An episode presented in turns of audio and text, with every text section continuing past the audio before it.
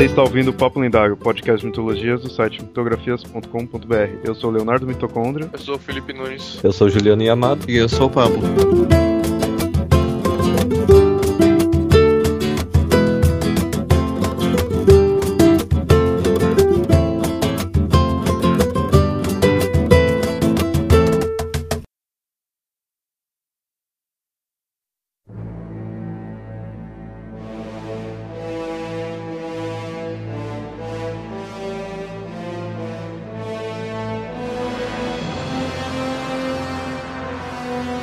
No episódio de hoje, voltado à mitologia grega, nós vamos falar de um famoso herói dessa mitologia aí, que é o Perseu. Como de costume, ele era igual a outros heróis aí, ele era um semideus, né? E no caso, ele era filho de Zeus. Ficou bem famoso por ter derrotado a Medusa e por ter também estrelado o filme Fúria de Titãs.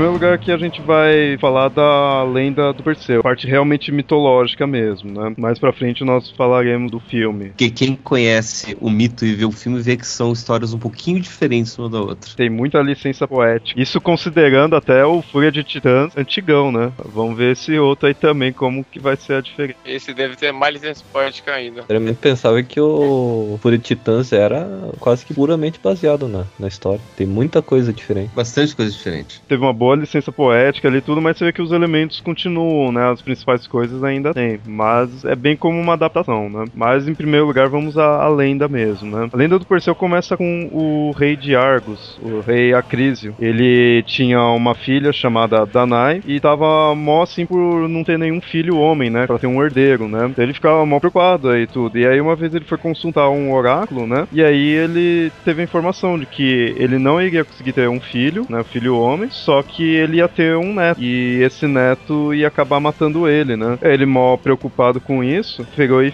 e prendeu a filha dele numa torre, que é pra não ter perigo de dela ter um filho, né? E aí ele não teria um neto. Só que, como a gente bem conhece Zeus, né? Famoso por pular o muro e tudo, né? Mesmo com a filha trancada nessa torre, Zeus acabou se transformando numa chuva de ouro e entrou nessa torre e fez amor com ela, tudo, e aí ela acabou ficando grávida. E dessa união nasceu o Perseu. Coisa mais pornográfica. hein? A mitologia grega tá cheia disso.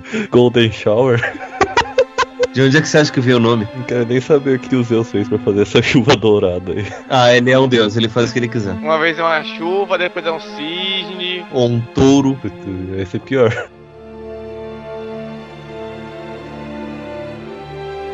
Pô, aí nasceu o Perseu. E aí o Acrísio, né, o vô do Perseu, ficou furioso com isso daí, né? Viu que não adiantou nada ter prendido a filha dele na torre, né? E com raiva pegou e construiu uma arca e prendeu tanto ela quanto o Perseu. E deixou, jogou ao mar, né? Pra ser levado, né? Só que eles conseguiram sobreviver, porque os dois acabaram chegando na, numa praia, né? A praia de Ségifo. E aí eles começaram a viver por lá. Começou a ter a vida ali, como o Perseu foi crescendo, tudo, né? Com a, junto com a mãe dele, né? E o, nesse local onde eles estavam, o Polidectes era o rei de Serifo, né? Que é esse local. E acabou ficando apaixonado por ela, pela mãe do Perseu. E toda hora ficava dando em cima dela, né? Ficava chavecando ela. Perseu, pé da vida, sempre protegia, né? Polidectes viu que tinha que fazer um jeito de tirar o Perseu dali, né? Pra poder dar em cima dela. Aí teve um dia que tava tendo um banquete. E o Polidectes pegou e falou pros convidados ali, ó. Sou o rei daqui, tudo, vocês precisam me dar algum presente aí, alguma coisa pra honrar. Todos estavam ali, os convidados estavam prometendo cavalos, né? Um monte de coisa aí tudo. E o Perseu pegou e ofereceu, ah, como um presente aí pra ser diferente dos outros, aí eu vou trazer a cabeça de uma górgona pra você. Aí o Polidex percebeu, ó, daí não vai ser uma coisa muito fácil aí, né? Duvido que ele vai conseguir voltar aí com a cabeça da Medusa, né? Da górgona. Aí pegou e aceitou, ó. Então vai lá, honra e, e traz, né? Vale alguns detalhes aí. Primeiro deles, Perseu era muito pobre. né? Perseu era muito pobre nessa época e todas as outras pessoas do, do reino, todos os amigos dele conviviam no reino e Perseu não tinha como dar um presente, como dar cavalo, como dar nada. É, e ele falou: Não, poxa, eu quero mostrar que eu posso. E ele teve a ideia de dar a cabeça da, da, da Górgona de presente. Não, é que seria uma alusão de que ele podia ser pobre, não tinha nada. Então o que, que ele podia dar? Ele podia dar a coragem dele. Essa era, era mais ou menos essa a ideia. Pra mostrar que ele tinha valor, ele ia conseguir uma coisa assim. Como o Pledectes não queria de jeito nenhum que Perseu estivesse por perto, quando ele sugeriu isso, ele adorou a ideia e falou: Vai lá, te dou toda a força, você vai morrer mesmo, não tô nem aí, é isso que eu quero. Então vai lá. É a tentativa do, de, de separar o vínculo mãe e filho. Esse tipo de vínculo também não foi citado na, na lenda de Ulisses, mas lembro que o filho, o Telemo, foi usado como um indicativo de quando a mãe estaria disponível. A mãe está disponível quando ela terminasse o tapete que ela desfazia toda noite. Mas antes foi a da. Ou foi depois, o da, das barbas dele. Que somente quando o filho tivesse barbas é que ela iria aceitar um novo marido. Eu lembro que era duas partes. Primeiro do tapete, depois das barbas do filho, ou vice-versa. Não lembro exatamente qual era a sequência certa. É, no caso do Ulisses, tem que perceber que a Penélope ela tava inventando desculpa pra não se casar. Uhum. É, se ela tava junto do filho não, isso era o de menos. Tá? Então ela falando que só quando o filho tivesse barba, ela ganhava pelo menos uns 15 anos ali. Como mesmo depois desse tempo Ulisses não voltou, imagino que daí depois ele, ela inventou o tapete. Mas isso acho que é papo por conversa.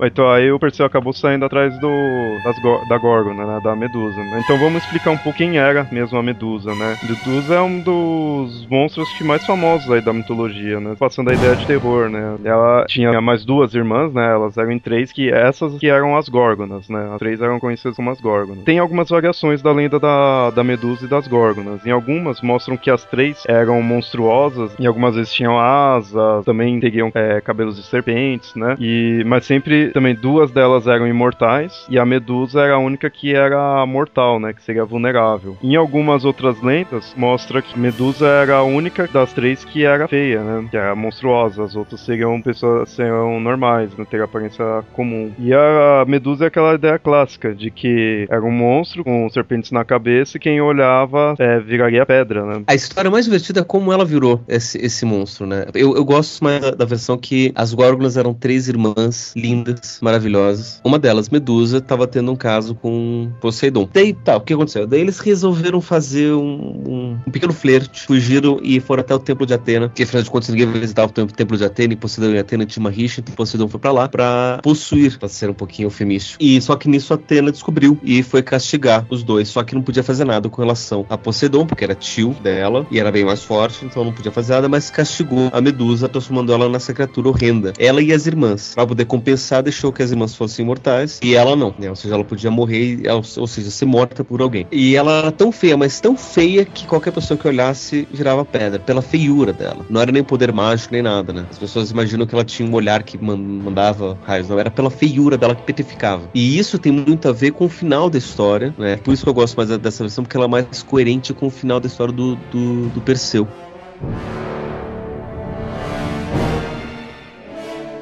Esse era meio que o grande desafio aí do Perseu, né? E aí, pra chegar até a Medusa, ele teve que ir pulando, né, de um ponto a outro aí. Primeiro, o Hermes, o deus Hermes, acabou ajudando ele, mostrando o caminho que ele teria que fazer para chegar até as Greias. As Greias, no caso, pra quem não sabe, eram três irmãs velhas, que as três, elas é, dividiam entre elas um único olho. E aí, ele, o Perseu, foi até elas e se apoderou desse olho. Aí elas, né, estavam cegas, elas não conseguiam ver nada aí, que era o único olho que elas tinham. E ele só iria devolver, ele fez né, isso uma chantagem com elas. Ele só iria devolver esse olho para as greias se elas mostrassem o caminho até as ninfas. E no caso, isso daí era para ele ir até as ninfas e com isso as ninfas iriam fornecer os equipamentos para ele poder destruir a Medusa. É, tem uns detalhezinhos sobre as greias. Reza a lenda que as greias eram os seres mais velhos do mundo. E não era só velho, elas envelheciam dezenas de anos a cada dia. Então cada dia que você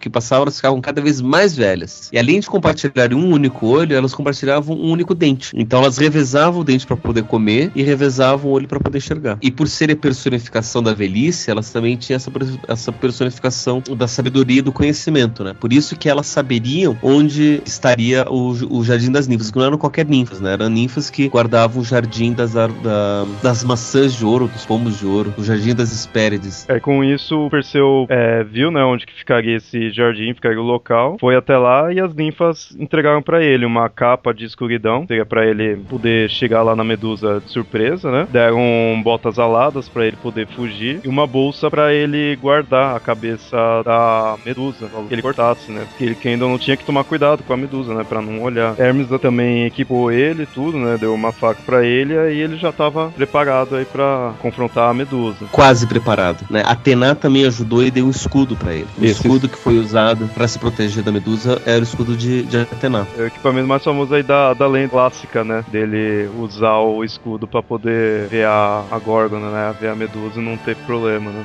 O Hermes falou, use o escudo pra você ver o reflexo da Medusa, pra você não olhar diretamente e se petrificar. Acho que o momento do que ele usa o escudo é o mais famoso mesmo. É, mas segundo essa lenda do escudo, eu acho que a história dela de virar pedra por ela ser feia não faria mais tanto sentido. Talvez Faz ele- sentido pelo seguinte: os escudos, aliás, os espelhos na época eram espelhos feitos de prata. Você era, era prata polida, não era que nem o nosso que era vidro com uma camada de prata que você tinha, tem reflexo quase que perfeito. Naquela época o reflexo não era tão bom. E ainda mais no escudo. Você pega um escudo e pole, você não tem um reflexo perfeito. Então você tem uma, uma visão um pouco distorcida da imagem da Medusa. Daí você não vê ela em toda a sua feiura. Você só teria uma imagem perfeita se olhasse de muito perto. Ou de frente mesmo. Ou de frente. Aí você vê a feiura, você ia ver todo o ar petrificante dela. Vendo de reflexo, você não tem essa, esse contato direto. Mas também quem disse que mitologia precisa ter explica, precisa fazer sentido, né? Eu não É sei verdade. porquê, eu lembrei um pouco agora da história do Narciso. É de- do Narcisa que ele vê o reflexo dele na água e, e vai atrás, né? E, e acaba se afogando. A mitologia grega, você vai ver, tem bastante mitos assim relacionados com essa ideia de beleza ou feiura, né? Os gregos davam bastante ênfase pra isso. Mostrava quase que a beleza suprema seria um, quase que uma maldição, levaria à danação. E a, e a feiura suprema seria praticamente uma punição. Você não tem uma perfeição tanto de um lado como do outro.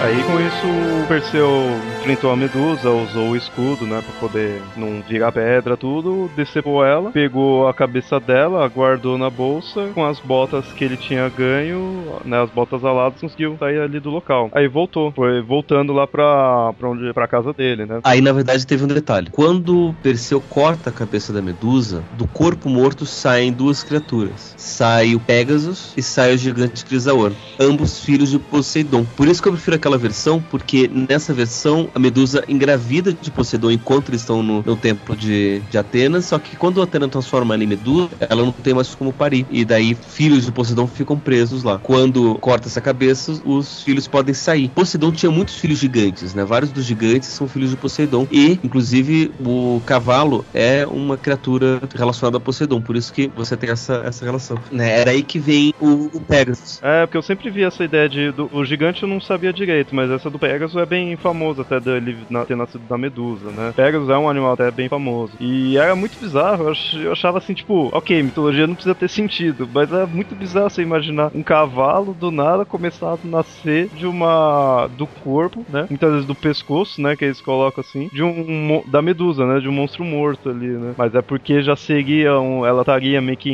grávida dele, né? Também não continua fazendo muito sentido, mas. É, mas ele só não saiu antes por causa da metamorfose que a Atena provocou. Mas deve ser muito bizarro um, um animal ali, um cavalo. Você vê um cavalo saindo do pescoço dela. Mas enfim, sai um cavalo e um gigante, né? Mas Não deve ser uma cena muito bonita. E aí o Perseu tava voltando pra casa dele. Nesse caminho de volta ele passou pela costa da Etiópia e viu uma princesa ali que tava presa numa rocha, né? No caso, essa princesa era Andrômeda. E ela tava ali por causa que eles iam fazer ela meio que de oferenda Sacrifício. Poseidon, é, de sacrifício, né? O monstro Cetus estava representado como uma baleia gigante. A baleia já é grande, mas uma baleia gigante. Queria tomar a vida dela. Engraçado que eu sempre pensei que era o Kraken que tava indo atrás dela. É, É, mas Kraken. É, é, é que tá, no, no filme aparece o Kraken, só que o Kraken é uma criatura, pelo que eu, que eu sei da mitologia escandinava. Ou mais do norte, não, não dos gregos. A história mesmo aí do Perseu nem tem, né? Esse negócio de ser um, um Kraken, nada, né? Nem é. Kraken é nórdico. né? Tipo, você, você tem outras criaturas marinhas pros gregos, mas o Kraken não. Eu sempre associei o Kraken à, à cultura grega mesmo. Agradeço a Hollywood. E ao Cavaleiro Zodíaco também.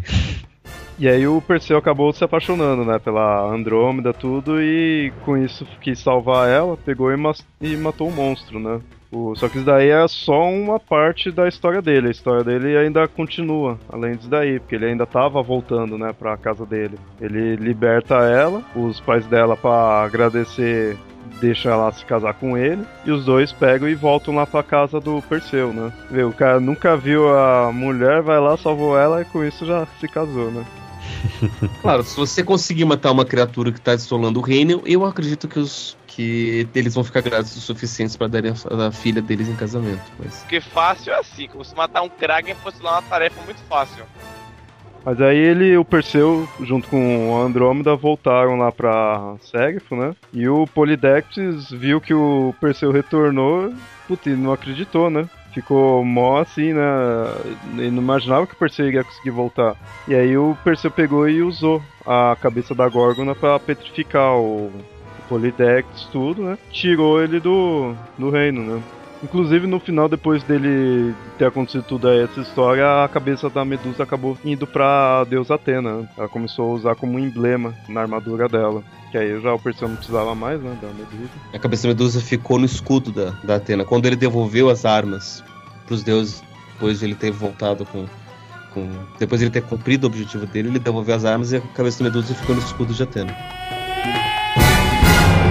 E aí aquele negócio, a parte acho que talvez mais trágica da, aí da história do Perseu. Quem lembra no começo vê que isso tudo aí começou do Perseu pelo avô dele ter expulsado ele, né? Ele e a mãe dele. E aí ambos, né, Perseu, a mãe dele e Andrômeda voltam ali pra Arcos pra reconciliar com o Acrísio, né? O Acrísio descobre que ele tá vindo e aí vê, puta, vai vir aqui me matar, né? Porque ele não, o Perseu não tava indo com o intuito de matar nem nada, né? Só não tava querendo matar, né? Só que ele pega e foge, o Acrísio. Numa época que tava tendo uns jogos lá, Perseu acaba jogando um disco e esse disco acaba desviando e acertando o Acrísio e matando. No caso, ele tava entre os, os espectadores, né? Acabou matando ele de forma acidental. E aí a profecia concluiu, né?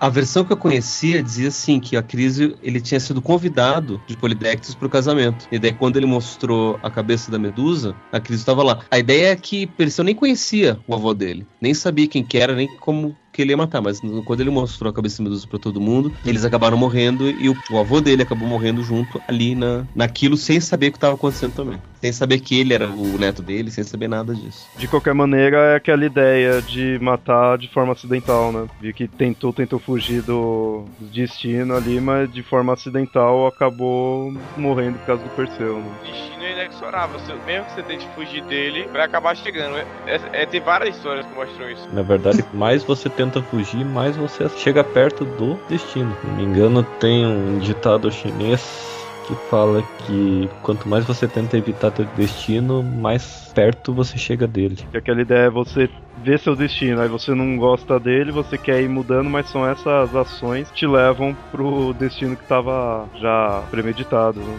E aí com isso o Perseu, com isso daí que ele ter matado o Acrisio, né, nessa segundo essa lenda dele ter voltado para Argos, né, ele poderia reivindicar, né, o trono. Mas aí ele fica meio assim, por ele ter matado, né, tudo ele fica meio sente pena assim tudo, né? Aí ele pega e não pega o reino, ele troca o reino dele com o do primo dele, o Megapentes. E aí o Megapentes fica liderando Argos e o Perseu governa Tirinto, né? Eles pegaram e trocaram de, de reinos. Né? Nessa parte aí termina a lenda mesmo do Perseu. Não fica meio parecido a história do, do Perseu? Apesar de que tem muitas mudanças com a história tolkieniana do, do Beren, mas a parte do, do pai da Lúthien dá um desafio que ele sabia que não, não iria conseguir cumprir. Turgon pede a Beren que arranque uma das três Silmarils da, da coroa de Morgoth. E ele pede isso exatamente sabendo que era uma missão impossível. Beren aceita essa proposta e vai lá e acaba conseguindo. Aparente que o Perseu ele é antecessor ao Hércules. Sim. Ele foi o primeiro filho do, do, do Zeus ou o Zeus teve fi outros filhos antes? Teve outros antes. Assim, é, é, que, é, é, que é difícil você pensar numa cronologia dentro da, da mitologia grega. Uhum. O tempo dos deuses é diferente do tempo dos mortais. Né? Você não tem anos certos, idades certas, você tem é, mitos que se cruzam, sabendo que é, faz referência a coisas anteriores a outro. Uh, por exemplo, você tem o mito de Prometeu, uhum. que supostamente é um dos primeiros, porque Prometeu ele criou o ser humano. Só que você tem, junto do mito de Prometeu, ele sendo salvo por Hércules e depois ele participando de outras coisas que supostamente foi antes disso, mas ele estava preso, mas como assim? Que eu já vi histórias dizendo que a mãe de Hércules ou a família de Hércules era descendente de Perseu. Sim. Que aí os Zeus acho que ficava observando um pouco a família, mas esqueceu, né? Sim, você, você consegue fazer uma genealogia dos gregos, mas uma cronologia é difícil. Uhum. Ainda mais porque eles, é, é, difícil eles darem idades, assim, ah, com tantos anos tal pessoa teve tal filho, ou com tantos anos isso aconteceu. Porque se, se eles dessem essas idades dos mitos, ia ficar mais fácil, mas isso não, não acontece. Você não tem. O tempo, é que tá, o tempo cronológico ele é diferente do tempo dos mitos. O tempo dos mitos é o tempo sagrado, né? O Kairos, não é o Cronos. Uhum. E o Kairos ele funciona diferente do, do tempo mundano. Né? Então é complicado você pensar a cronologia dentro do, dos gregos. Você pode pensar coisa que aconteceu antes. Sim, Perseu aconteceu bastante tempo antes do, dos outros. Tanto é que, por exemplo, você sabe que Perseu tem que ter acontecido para acontecer o mito de Belerofonte, porque Belerofonte se utiliza do Pegasus, que é uhum. que nasce quando Perseu corta a cabeça da Medusa. É mais fácil você ter um, uma ideia de, do que vem antes, do que vem depois, do que uma ideia de quanto antes ou quanto depois, né? É mais só, só você dizer isso. Isso. Principalmente que a gente tá tratando de semideuses, né? Eles teoricamente vivem muito mais que um mortal normal, né?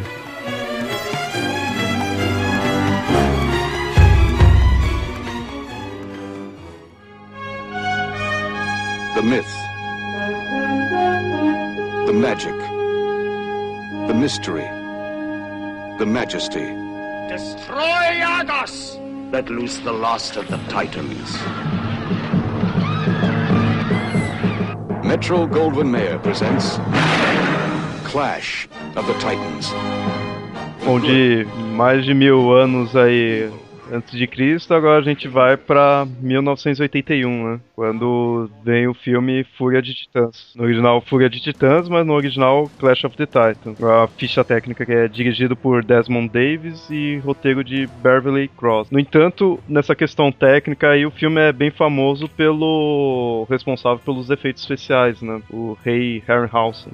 Agora, só pra uma, uma pessoa aqui, um adendo aqui pra quem tá ouvindo, é que esse filme, pra quem não assistiu, ele envelheceu muito mal. Então, se você for assistir o filme hoje em dia, é muito tosco. É uma coisa meio tosca. Não é, todo, não é todo mundo que consegue assistir, não. É, você tem que ter assistir com aquela ideia de que isso daí é de 1980, né? E, e usa aquela técnica de stop motion. 81. E usa a técnica de stop motion, né? Mas ele foi bem famoso por causa dessa técnica. Sim, e levando isso em consideração, você vê que o filme foi até muito bem produzido, muito bem montado.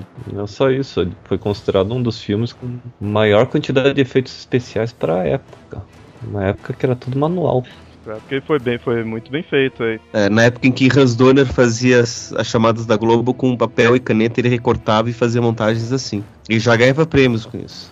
Outros filmes também do desse cara do Ray Harryhausen, né? E é também do Jason e os Argonautas, que é clássico pelos esqueletos em stop motion, né? A gente vai lembrar. E... É, esse eu lembro.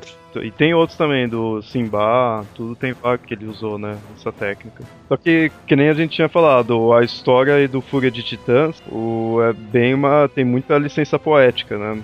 Ele continua contando a história do Perseu, do Perseu enfrentar a Medusa e tal, mas tem boas diferenças, né? Nesse, da, nesse no, no filme ele começa com essa ideia do, do rei Acrísio é, mandando a filha dele e o Perseu, né, pelo mar, tudo, né? Só que não era ele tentar evitar o destino, era um sacrifício que foi pedido por Poseidon, né? Não, não, não. No filme, o... ele fez isso porque ele descobriu que a filha dele engravidou sem, ele, sem o consentimento dele. É, e começa já dessa parte. É que o, o Poseidon tava ali olhando, né? Ele é aquela vizinha que tava ali olhando uhum. e foi lá avisar pros Zeus, ó, o Acrisio fez aí, tentou matar seu filho, né? Ele manda fúria divina em cima da cidade. Putz, cara. Ele pede pra soltar o Kraken, né? A primeira já aparição do Kraken, que parece um, sei lá, um monstro peixe gigante lá, né? Que aí já vai destruindo todo o reino. E aí que é complicado, porque no filme o Kraken é um titã. Só que não tem nada a ver. Né? Os titãs Não. são outros e o Kraken não É. tá na lista dos titãs do- do- dos gregos. Kraken tá É, nem na lista Kraken, grega. assim, eu achava, eu, quando eu joguei, eu vou te falar que quando eu joguei God of War, eu achava o Kraken do God of War meio bizarro. Mas quando eu vi Fúria de Titãs, assim, que eu, eu tinha visto há muito tempo e não lembrava. Quando eu vi agora pra gravar o programa, eu descobri que o Kraken do God of War é fichinha, perto do Kraken do filme. É várias coisas. Primeiro, o Kraken não é grego, é uma coisa nórdica. O Kraken, ele teoricamente teria uma aparência mais de polvo, né? Não tanto assim só de peixe. Tanto é que tem, existe um animal chamado Kraken que é tipo uma lula, né? E no filme ele é é, um um povo titã- gigante. É um povo gigante, né? No filme ele seria um titã e os titãs não tem nada a ver com isso daí, né? É como eu falo, é a licença poética 100% né, nesse ponto, né? E totalmente, né? Não, tem nada a ver mesmo ali. Mas, whatever, assim, é pro filme. Tanto que no Uhum. filme é citado filho de Atena. A cena do castigo dele, da transformação dele, eu acho uma das melhores. O Não, mas aí é filho de Filho de Tétis, não é, Tétis, não Atena. não Atena. Tétis, uma das Nereides, tá certo, certo. O que é, o que é complicado, né? E- e uma coisa que eu fico pensando aqui, eu imagino que o nome Fúria de Titãs foi dado por causa da fúria do Kraken. Uhum. Não, quase e- não tinha nenhum titãs ali, pô.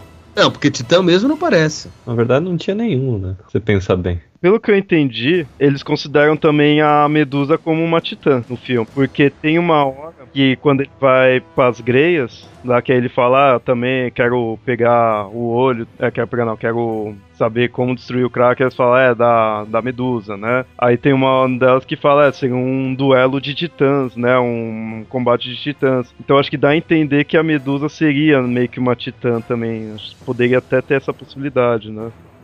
Não, eu, eu acho que ela, ela é considerada. Eu acho que o filme considera o Titã como um, gran, um grande monstro da mitologia grega e ele chama de Titã, sendo que não tem nada a ver com os titãs da mitologia grega mesmo. Acho que no, pro filme, tudo que não era. Tudo que não era Deus era Titã. É, e outra coisa, Tétis é a deusa do mar. Tétis é uma titanídea, sim. Acabei de confirmar. Tétis é uma é uma titanídea que é casada com o oceano. Tétis é mãe das oceanídeas. Ela sim é uma titanídea. Só que ele aparece como uma deusa. E ela, como titanídea, ela tava presa no Tártaro. Ela não tá no Olimpo. Então, assim, não faz muito sentido.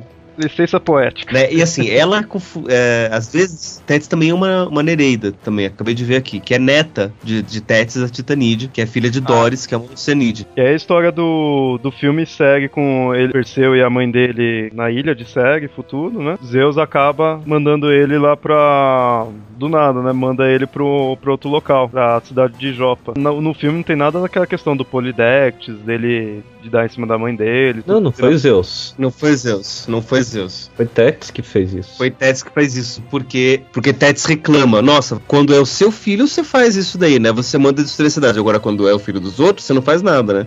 Daí Zeus falou, então tá, já pra você brigou comigo, eu vou pegar o seu filho, o, o Calibos, o Calibos, e eu vou transformar ele num monstro. Só porque você reclamou de mim. E só que Calibos tava, tava prometido pra casar com Andrômeda. O que já começa uma grande confusão aí, porque, enfim, no- na, na história original isso nunca aconteceu. Que é por causa disso a Tétis acabou resolvendo punir, né, o Perseu, mandando ele pra lá pra ver se ele conseguiria mesmo se virar sozinho ali, né, sem uh, ajuda ali de Zeus, né. E aí ele eh, o Perseu encontrou a Andrômeda e o pessoal tava tudo tentando encontrar alguém que poderia ficar junto com ela, já que o, Ca o Calibus não poderia mais, tava um monstro, ele até tava morando lá num pântano, né. E aí o Perseu quis né? é, Pegava, ele tinha uma hora ele tinha visto ela no quarto dela, por causa que nessa hora aí ele tinha ganho já alguns presentes dos deuses. O- ele ganhou uma espada, um escudo e um elmo que deixaria ele invisível, né? Deixa eu interromper aqui um pouquinho para falar de uma das grandes confusões da mitologia, da- das imagens que a gente tem dos mitos causados por esse filme. Andrômeda no filme é mostrado como uma linda mulher, loira, de olhos azuis, formosa. Agora a pergunta é o seguinte: no mito original, vocês se lembram de onde que Andrômeda era? É a costa da Etiópia. lembro. Ela não seria. Andrômeda era da Etiópia. Andrômeda é etíope. Ela é uma negona. Verdade. não tinha- os gregos mesmo, eles prezavam muito a... Não, pro grego não. Aí é que tá. Não, você não tem essa questão de racismo, essa questão de cor de pele, de, esse tipo de coisa. Pros gregos isso não importa. Tanto que você não vê uma descrição de cor de pele nos, nos mitos. Né? Pra gente, isso, isso importa. Né? Pra nossa cultura é, de, de, origem europeia, isso importa. Então, em Hollywood, você nunca ia mostrar que a grande princesa Eurena do filme era uma negona. Gostosona. Porque eu fico imaginando assim, ela é uma princesa, filha de Cassiopeia, que também era uma rainha negra da, da Etiópia. E eu imagino que ela ia ser aquela princesa linda, toda gostosona, e claro que você não ia mostrar isso no filme, né? Daí você transforma e coloca que ela é lá da região da Fenícia, mas. Verdade. É, no, no filme você. É, é uma das grandes confusões. E que a partir desse filme, todas as, as imagens que a gente vê de Andrômeda, ela tá com uma deusa de pele branca, de pele clara. Inclusive em Cavaleiros do Zodíaco. eu sei, eu lembrei. Lembrei disso agora. É, mas é engraçado isso. Você vai ter o racismo só na era moderna mesmo. Na era antiga você não você tinha escravos, mas eram escravos de. Como fala? Servos de guerra, né? Eram uhum. pessoas que eram presas na guerra. É, então é, você, você, você, tinha o servo de guerra e o servo de dívida. Uhum. Né, que a pessoa, então, o, servo de dívida, ele era seu escravo até ele pagar a dívida. Pagou a dívida, ele tinha liberdade e pronto, ele podia ir embora. Não era mais escravo o servo de guerra, ele perdia a guerra, ele era capturado como escravo, ele ficava como escravo até que o mestre, o dono resolvesse, resolvesse dar liberdade para ele. Na época você não tinha a escravidão de etnia, não tinha uma etnia totalmente separada para servir de, de escravo. Não, você, tem, você começa a usar os, os africanos como escravos a partir do momento que você tem um, um, uma conquista e uma expansão da Europa na África e você começa a ver que alguns dos povos africanos começaram a vender os seus escravos negros, que daí era escravidão por, por, por guerra, pros, pros europeus. E daí os europeus começaram a usar os negros como escravos. Muita gente não imagina isso, mas quando o pessoal começou a pegar escravo na África, muita gente imagina o que? Eles foram lá, pegou os africanos e transformaram em escravo. Mas não, eles foram já pegando o que, o, quem era escravo ali do local, né? Ia já comprando os escravos dali. Não ia só dominando, né, as pessoas e pegando quem era escravo. Começaram a trabalhar, tipo, com os portugueses, tudo que tava aqui na América já vinha de escravos da África mesmo, né? Depois de um tempo que eles começaram a perceber que o mercado de escravos rendia bastante, eles começaram a caçar escravos e começavam a, a capturar tribos africanas para usar como escravos. Mas isso daí foi um e tem corrente disso é que você tem a questão do, do racismo, né? Que daí você considerava o escravo como um ser inferior. É, você não, não era nem humano. Se ele não tinha liberdade, ele não tinha alma, ele, sei lá.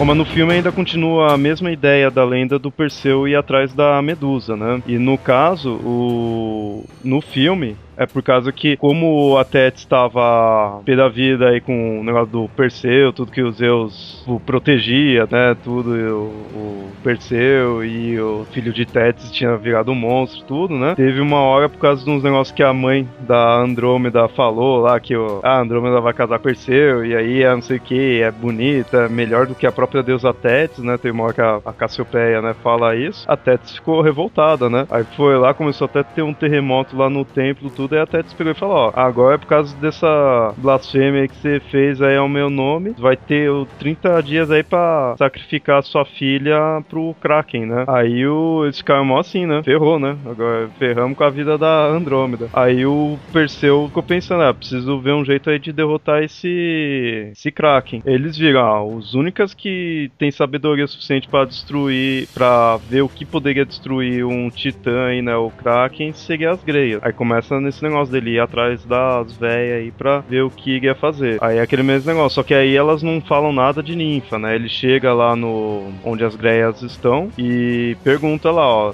pega, hora pega o olho delas e fala, só vou devolver o olho se vocês falarem o que que vai destruir esse Kraken. Elas pegam e falam que é a Medusa. Medusa é a única coisa que teria poder suficiente para destruir. E o detalhe, como foi que ele pegou o olho ali? Foi porque Atena disse alguma coisa para Zeus e Zeus falou, então tá, então você vai ter que dar um presente para ele também, que é os, a sua coruja, que é a coruja animal de, de, de Atenas, de, de, de Atena. E ela falou: Não, minha coruja não vou dar, não. Você vai dar sim porque eu tô mandando você dar de presente os, a sua coruja. Daí ela, pra não dar a coruja, ela mandou o irmão dela, Efésio, fazer uma coruja de metal. E foi essa coruja de metal que foi lá e roubou o olho da, das greias. Eu tinha um medo dessa coruja. Putz, não sei é, porquê. Eu tinha raiva dessa coruja, meu. Eu achei muito muito nada a ver ali do filme, sei lá. Você percebe que é meio um alívio cômico, né, que eles fizeram. Mas foi útil, né, na história. Que também não tem nada a ver com.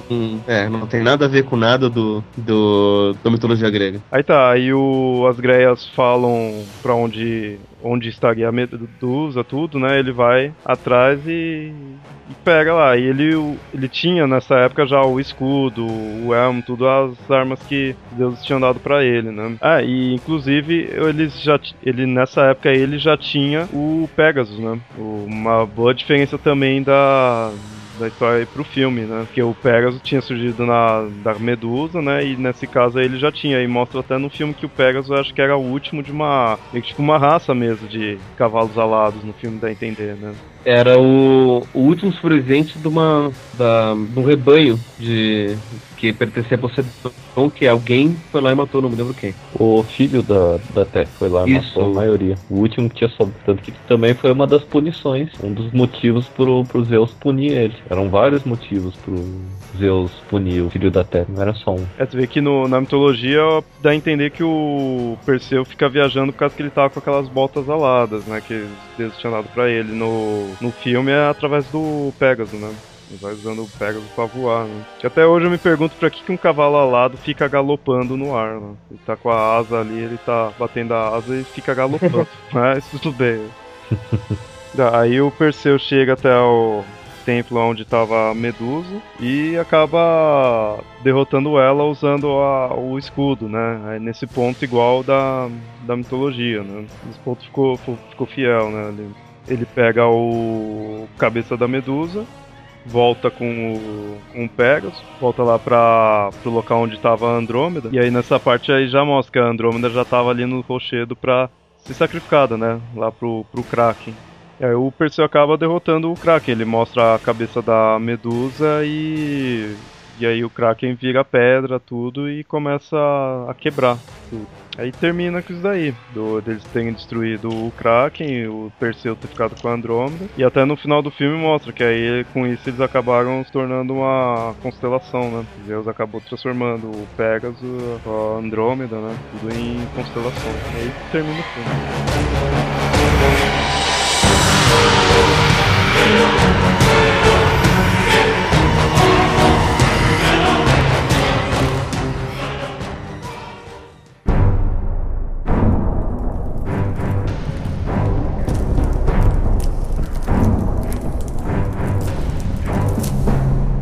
Desse novo filme do Fúria de Titãs, o que, que vocês esperam? Cara, eu tô lendo aqui. Eu não espero muita coisa. Eu fiquei sabendo uma coisa desse, desse filme que foi o seguinte: ele foi feito normal, e daí, como os filmes em 3D começaram a ficar famosos, eles converteram pra 3D. Pra 3D, isso. O que já é um grande erro, porque filme pra ser. Fica bom em 3D, ele tem que ser gravado já pensando em 3D. É, tanto que estão falando pra não ir assistir em 3D. Sim. Ele tá ruim em 3D sei lá, é, é, um filme que eu queria que fosse bom. Eu vi os trailers, eu, eu curti pra caramba os trailers. O, o Kraken tem mais cara de Kraken, ele tem mais jeitão de polvo, né? Tem os tentáculos, então eu gostei pra caramba. O, o trailer me empolgou, mas o trailer atualmente já não me engana mais. Mas aí agora no próximo episódio aí do que a gente vai falar do Fúria de Titãs, a gente vai falar aí do filme novo. Alguma consideração a mais de Fúria de Titãs e Perseu? Não. Pra se por acaso é, os ouvintes procurarem o filme e tentarem assistir filme antigo sem nenhum preconceito, assim. Sabendo que é um filme dos anos 80 com efeitos especiais risíveis. é, efeitos da época, né? Engraçado, né? Hoje, se fosse feito esse filme, seria considerado um filme B, né? De baixo orçamento, mas pra época era um filme de alto orçamento. Talvez porque só poxa é caro de fazer. Uhum. É, stop motion, motion dá ainda é trabalho. é caro. Ele tá. É... Stop motion foi meio que aposentado por causa disso. Stop motion dá muito, dá muito trabalho. Ele gasta... Meio que aposentado não, até hoje tá fazendo stop motion. Não, não, mas. Inclusive stop motion 3D. Coraline. Então, Coraline stop motion é... 3D. Mas é não é tantas coisas quanto tava na época no auge, né? Eu, eu vejo, acho que stop motion já não tá mais no, no auge. Assim.